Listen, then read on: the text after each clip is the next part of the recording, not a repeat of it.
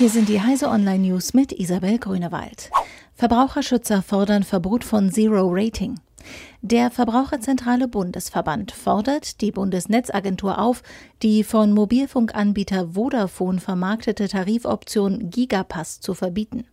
Mit einem solchen Pass wird der von bestimmten Apps und Nutzungsarten verursachte Traffic nicht auf das Datenvolumen des Tarifs angerechnet.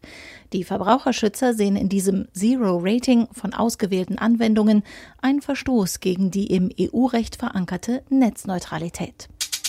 Rechte manipulieren stärker als Linke. Der Datenwissenschaftler Simon Hegelich berechnet, wie polarisiert Debatten in sozialen Netzwerken sind. Das Ergebnis Linke und Bürgerliche haben zwar ihre Echokammern, aber nicht so ausgeprägt wie Rechte. Bei der Flüchtlingsdebatte auf Facebook etwa finde man ein rechtes Cluster, aber kein linkes. Im rechten Cluster brauchen die Informationen viel weniger Zeit, um von einem Punkt zum anderen zu kommen, so hegelig gegenüber dem Magazin Technology Review. Die Rechten manipulierten dabei mehr in den sozialen Netzwerken mit hyperaktiven Nutzern, teilweise auch mit Bots.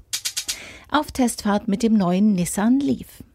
Der Nissan Leaf ist das weltweit meistverkaufte Elektroauto. Nun hat der Hersteller die zweite Generation des Leaf vorgestellt.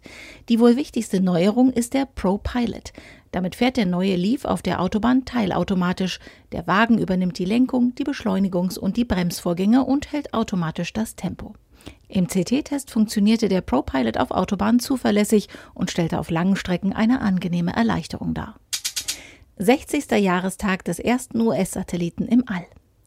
Noch bevor die US-Raumfahrtbehörde NASA überhaupt existierte, begann für die USA am 31. Januar vor genau 60 Jahren das Weltraumzeitalter.